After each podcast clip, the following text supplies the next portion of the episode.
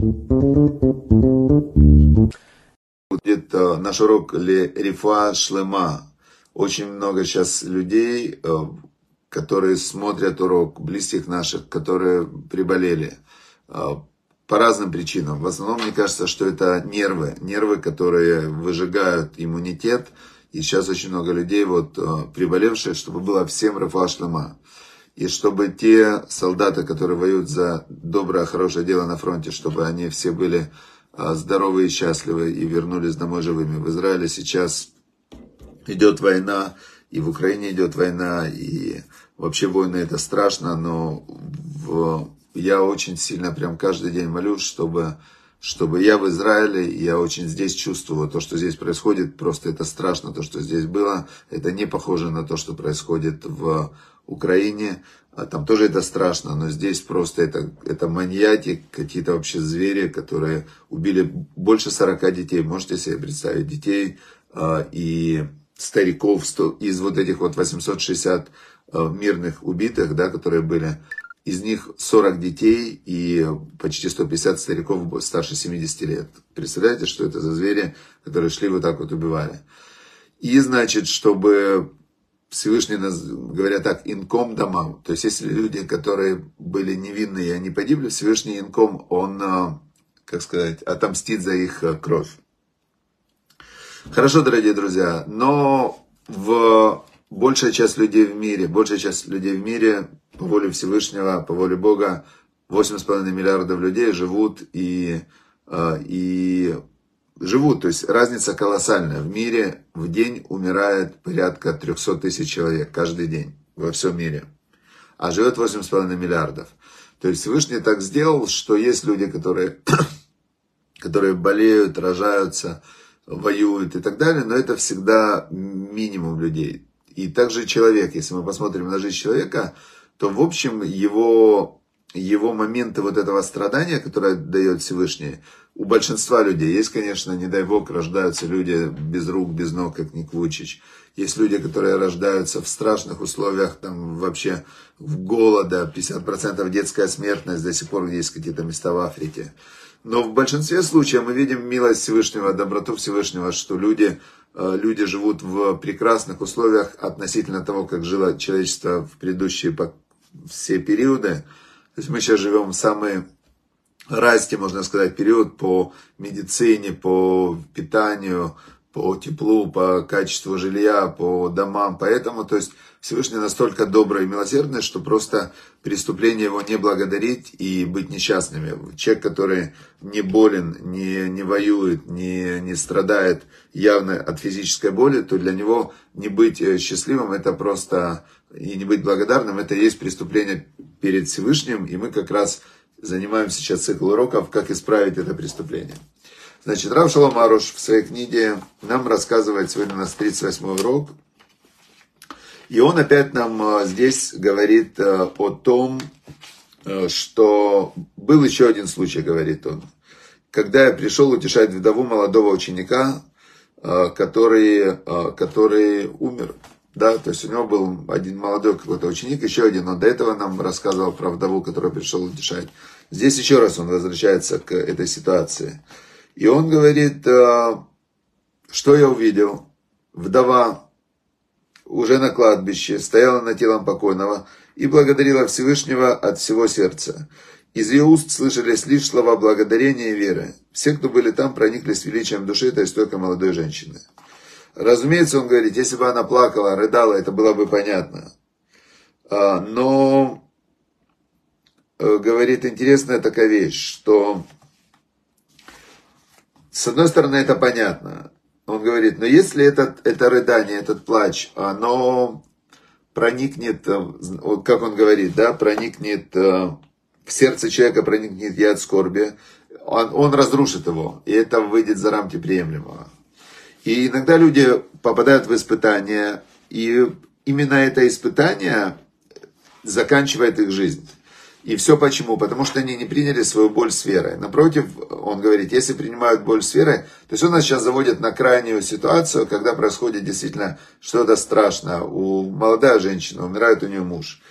И он говорит, э, что в, понятно, что если бы она рыдала, падала, все это было бы понятно, это очевидно. Но говорит, э, что мы видим здесь, говорит, то есть не само по себе событие определяет реакцию человека, а его вера. И он говорит, в этом случае я увидел, э, я увидел что? Что эта вдова, она говорила спасибо прямо на похоронах, она уже избавилась от травмы. То есть люди, когда с ними происходит что-то ужасное, у них есть разные типы реакции. Это не зависит от ужаса происходящего, это зависит от типа реакции, который выбирает человек, если можно так сказать. Э, ну, наверное, можно так сказать, что есть свобода выбора реакции у любого человека. И он говорит, что еще больше меня порадовало и успокоило то, что происходило у него на Шива. Шива это 7 траурных дней. После того, как уходит человек, то его близкие сидят 7 дней э, траура. И он говорит, я снова пришел утешать семью покойного и поразился тому, как дети, улыбаясь, бегают вокруг матери. Она радостно и столько благодарит Всевышнего. И он говорит, если бы я не увидел э, это своими глазами, я бы не поверил, если бы мне кто-то рассказывал. И тогда он говорит, я подумал, ну это, это как бы необычная ситуация, это необычная реакция вдовы, необычная реакция детей. И он говорит, э, я сидел и думал, а что было бы, если бы она реагировала наоборот? Если бы она, они видели, как их мама рыдает и жалуется, и спрашивает Всевышнего, за что это ей, за что ей это несчастье.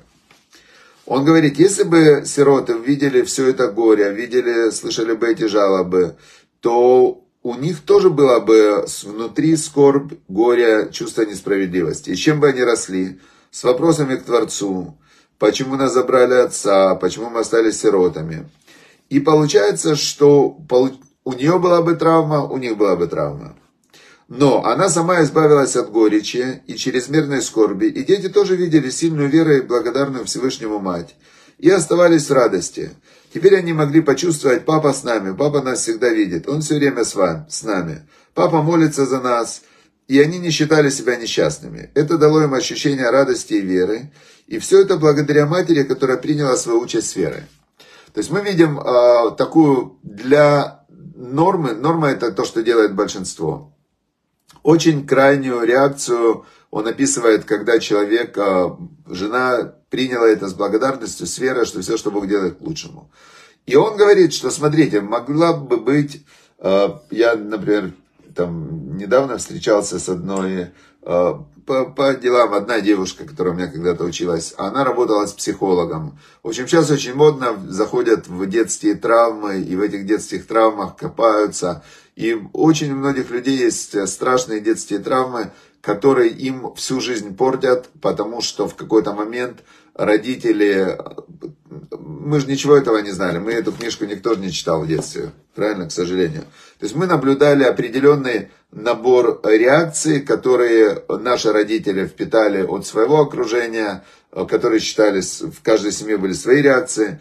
Как есть известная история, когда заходит в, в одной семье, заходит э, тесть и говорит, смотрит его зять, э, сын его дочери, сидит, борщ кушает. И он ему говорит, э, ой, говорит, э, зять, теща умерла умерла жена моя, твоя теща. Тот сидит, борщ кушает.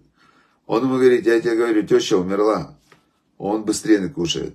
Он говорит, я не понимаю твоей реакции. Он говорит, подождите, говорит, сейчас я борщ доем, вы удивитесь моей скорби. Значит, только я хочу борщ вначале доесть. То есть каждый человек, он, он реагирует так, как, как принято реагировать в его среде. Хорошо, теперь он привел привел э, вот этот пример с вдовой. И дальше нам говорит такую вещь, да? Такова реальность. Он говорит, я верю, он это называет реальностью, да? Все на самом деле к лучшему, и не нужно думать, что мы просто пытаемся убедить себя в этом. Он говорит, не, это не я себя убеждаю в этом. Он говорит, это реальность такая, что все к лучшему. Это не то, что человек себя убеждает, что все к лучшему. Нет, он говорит, это факт, это реальность. Если человек побеждает свое дурное начало и живет в этой реальности, его жизнь хороша, даже если остаются какие-то проблемы. Ведь если он не будет верить, что все к лучшему, а вместо этого начнет ныть, задавать Творцу вопросы и впадать в ересь, разве это решит его проблемы или утешит его в беде? Он говорит, «А, смотрите, вот есть человек, у него приходит какая-то проблема. Вот эта вдова, например, да, не дай бог, чтобы ни с кем такого не было. То есть муж ушел. Ушел. У меня когда-то работала, работала когда-то у меня девушка одна, у нее муж молодой, здоровый, крепкий, в 40, ну, даже, по-моему, 40 не было, вот так вот пришел с тренировки, лег спать и не проснулся, сердце. И она чуть с ума не сошла вначале, да, но потом она нашла для себя вот эту вот э, какую-то идею, что нашел на небо, все к лучшему и так далее. То есть она была на грани сумасшествия, самоубийства, но у них была дочка. И получается, ее это спасло. Она говорит, если я разрушусь, так что получается? Она потеряла и папу, и маму, и она сумела найти для себя опору э, в, в как-то она себе представила эту ситуацию, и, слава богу, она воспитала прекрасную дочку, дочка очень, э, ну, такая прям реально э, сильная девочка такая, которая, ну, вообще не переживала. Значит, он говорит просто здесь вот такая вещь, что если есть какое-то испытание, то что? Значит, он говорит, из этих крайних примеров можно сделать выводы о всех остальных случаях жизни. Он говорит, э, конечно, никакие повседневные тяготы даже отдаленно не сравнятся с испытаниями, выпавшими этим вдовам, о которых он говорил до этого. Однако, если ныть по поводу каждой мелкой жизненной проблемы, то каждый пустяк может подвергнуть тебя в депрессию. Он говорит, смотрите, люди такие умельцы, что не надо, чтобы, не дай бог, кто-то умирал. Люди из-за каких-то мелочей, могут загнать себя в депрессию. То есть они могут себя в такую депрессию загнать из-за какой-то какой-то вот просто, ну можно сказать, мелочи, да? Так он пишет. Значит, э, и он пишет здесь важную вещь. Он говорит, смотри, вот у тебя есть какое-то твое испытание, да? Теперь он говорит, помни о том, что то, как ты его проходишь, оно влияет на твоих близких, особенно на детей. Например, человек запутался в долгах. Значит, э, есть должник, который, он из-за того, что запутался в долгах, он полностью, там вообще, он говорит, тот, кто не принимает, э, не принимает испытания с благодарением и верой, устраивает у себя дома настоящий ад, взаимные обвинения, ссоры, тьма преисподней, он говорит, настоящий ад. Дети видят родителей в замешательстве, в стеснении, в напряжении, и для них это тоже ад. Теперь он говорит, но напротив, тот, кто принимает испытания с благодарностью, дети даже не догадываются о том, что в их доме существует какая-то проблема. Они видят, что родители радостны, поют и танцуют. Может, они и чувствуют, что в материальном плане семье чего-то не хватает. Но когда все радостны, этого и недостатком не назовешь. И это относится к любой сфере, любой теме. Испытания, связанные с рождением и воспитанием детей, неудачное сватовство, развод, переезд, ремонт – из всего это можно выйти или укрепившимся, или сломленным, создать себя или разрушить. И э, жизненные испытания способны сделать человека сильнее, если он принимает их сферой, или разрушить. Все, теперь весь вопрос в том, есть у тебя доверие к Богу или нет у тебя доверия к Богу. И, и все, все по вере человека. Получается, вот тут мы сейчас заканчиваем, что разница между жизнью того, кто живет по вере и все принимает с радостью и благодарением, и того, кто лишь ропщет и жалуется, это разница между раем и адом. Значит, все, вот это вот разница. Или ты, люди должны, поэтому говорит, укрепляться, изучать принципы веры и научиться идти путем благодарности и благодарения. Тогда у вас будет рай уже в этом мире. Это не так уж трудно, все зависит от воли человека, его желания работать над собой. Так вот он нам сказал, да? А, смотрите, да, давайте осознание, давайте такие советы другому, типа, посмотри на это, а, ну, можно ли?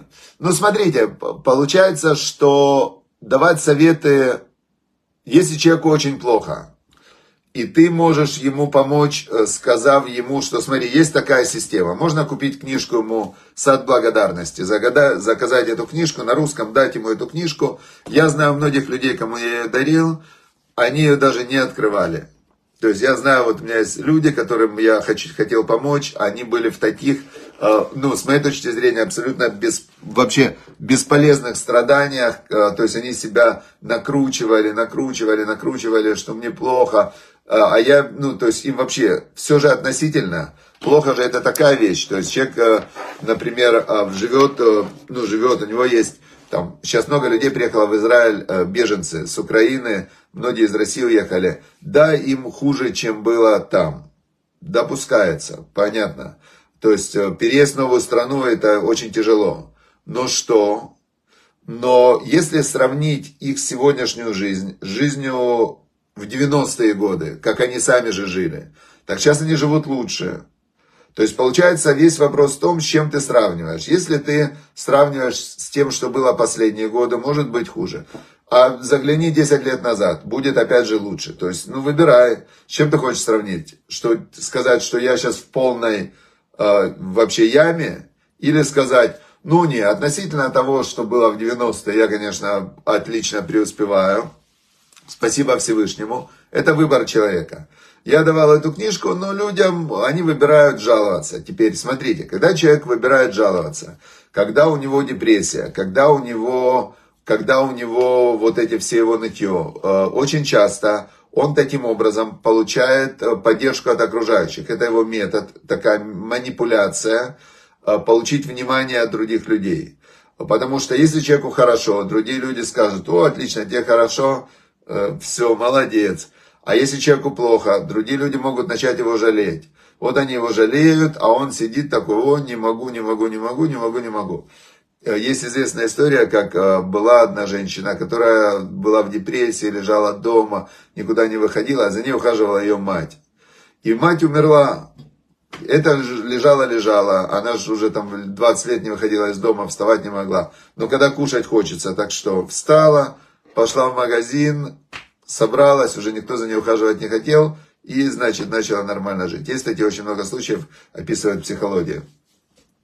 То есть, э, Весь вопрос, в... работать с другими вообще тяжело. Я даже записал видео недавно, Рилс такой, да, что перестань менять других людей, займись собой. Перестань тратить свою силу и энергию на то, чтобы заставить других быть такими, как ты хочешь. Работай с собой. То есть ты хочешь, чтобы другие делали что-то, чтобы ты был доволен. И то есть работать с собой намного проще, чем работать с другими. Ты под своим контролем. Есть известная история, как а, как э, Абрам Маслоу э, увидел, что дочка его плачет, маленькая дочка. Он ее спросил, почему ты плачешь? Она говорит, я плачу, потому что у меня полный беспорядок в комнате. Он ей говорит, покажи. Она показывает стол, Э, там э, полный беспорядок. Он говорит, так а зачем плакать-то? Ну, беспорядок, беспорядок.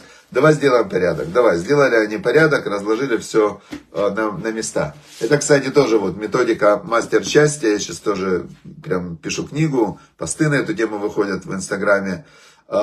Переведи проблемы в цели. У тебя есть проблема, беспорядок на столе, переведи в цель, сделать порядок. И делай порядок. Чего ты плачешь, что у тебя беспорядок? Что ты хочешь? Порядок? Делай порядок. В общем, он ей сказал, давай сделаем порядок. Сделали они порядок. И он ей говорит, ну теперь порядок. Она говорит, теперь порядок, перестала плакать. Он берет одну вещь, значит, перекладывает и говорит, а сейчас? Она говорит, это уже начинает быть беспорядком. Он вторую положил, сдвинул с места, а это? Она говорит, это уже беспорядок.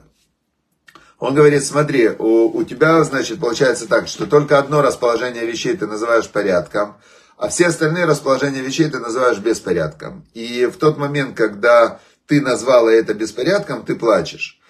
А, получается, что получается из этого? Что человек, который пытается изменить других людей без их желания, то есть он их пытается впихнуть в свою систему, чтобы ему было хорошо. То есть, вот, понятно, неприятно общаться с э, депрессивными людьми. Это всем, э, одна из, проводили большое исследование, что значит для людей э, быть счастливым. И одна из трех главных вещей, это общаться с позитивными людьми. То есть это мечта любого человека, чтобы его окружали позитивные, веселые люди, а не депрессивные какие-то, которые ну, из него вот так вот пьют кровь и веревки. Это понятно, что хочется, чтобы они вокруг все были позитивными. Но это же невозможно. То есть, пока человек сам не захочет, а им хочется быть депрессивными. И что делать?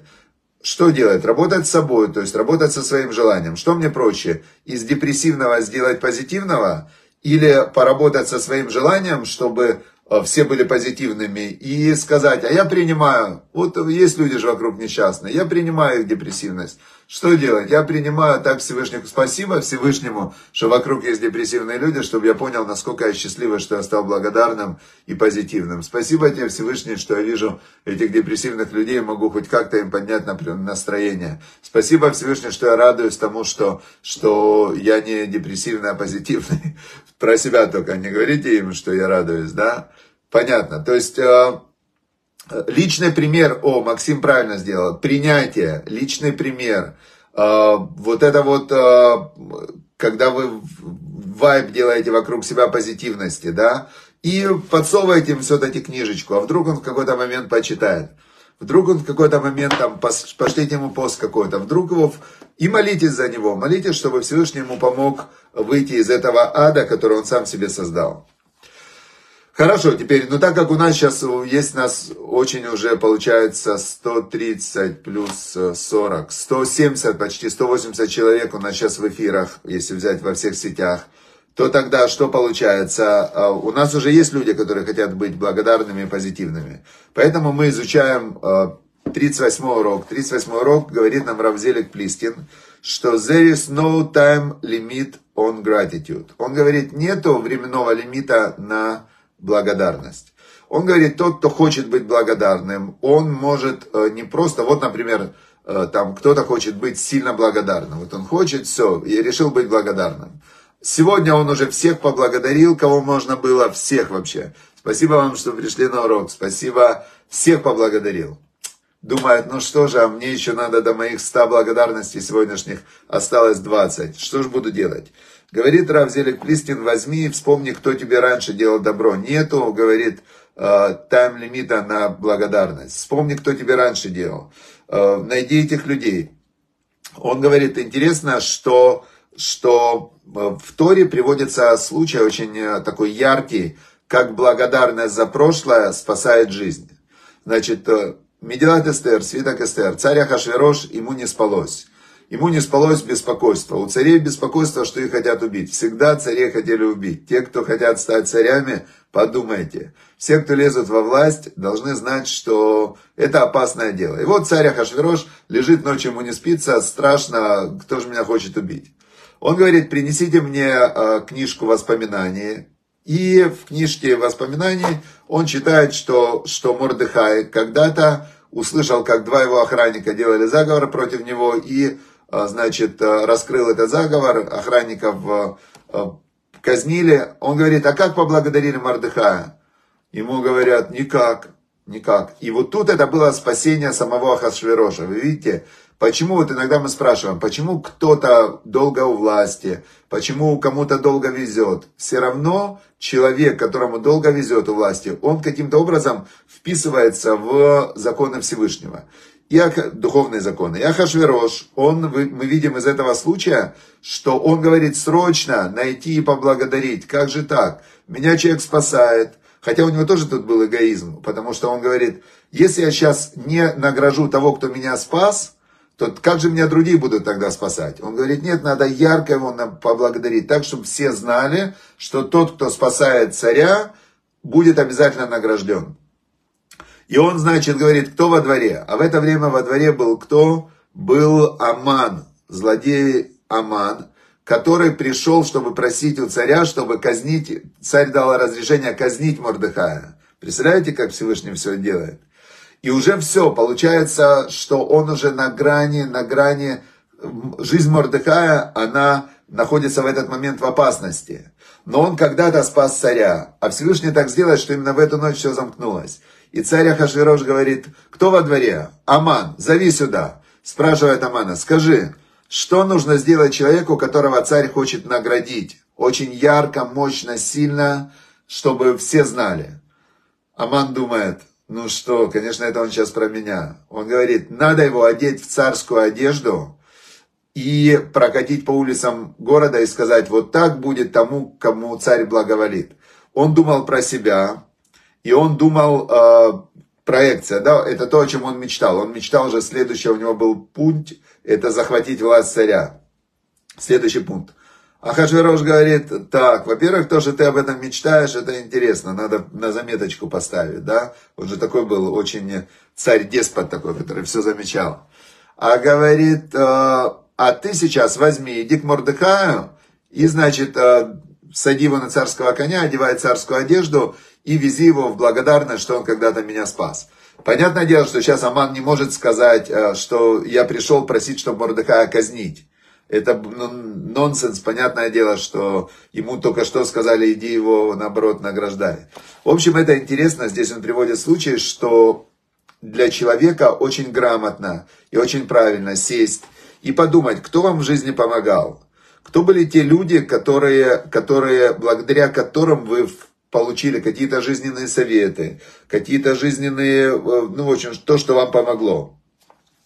И их можно тоже благодарить. Я, например, встречаю одного человека, он когда-то дал мне советы по бизнесу, очень хорошие. Просто я только начинал свой там бизнес-путь, он мне дал советы по бизнесу, я каждый раз его встречаю, спасибо вам говорю, это Влад Школьник, Хайм Школьник, Влад Школьник. Вы даже не представляете, насколько вам, мне ваши советы, они просто помогли, то есть вот именно понять, как вообще правильно строить бизнес и все. Каждый раз я его встречаю, он, я ему говорю, он очень радуется. Вот так вот я, он советует всем делать. Значит, благодарите тех, которые когда-то вам помогали. Все, дорогие друзья, поэтому я очень благодарю всех партнеров, спонсоров, друзей Вайкра.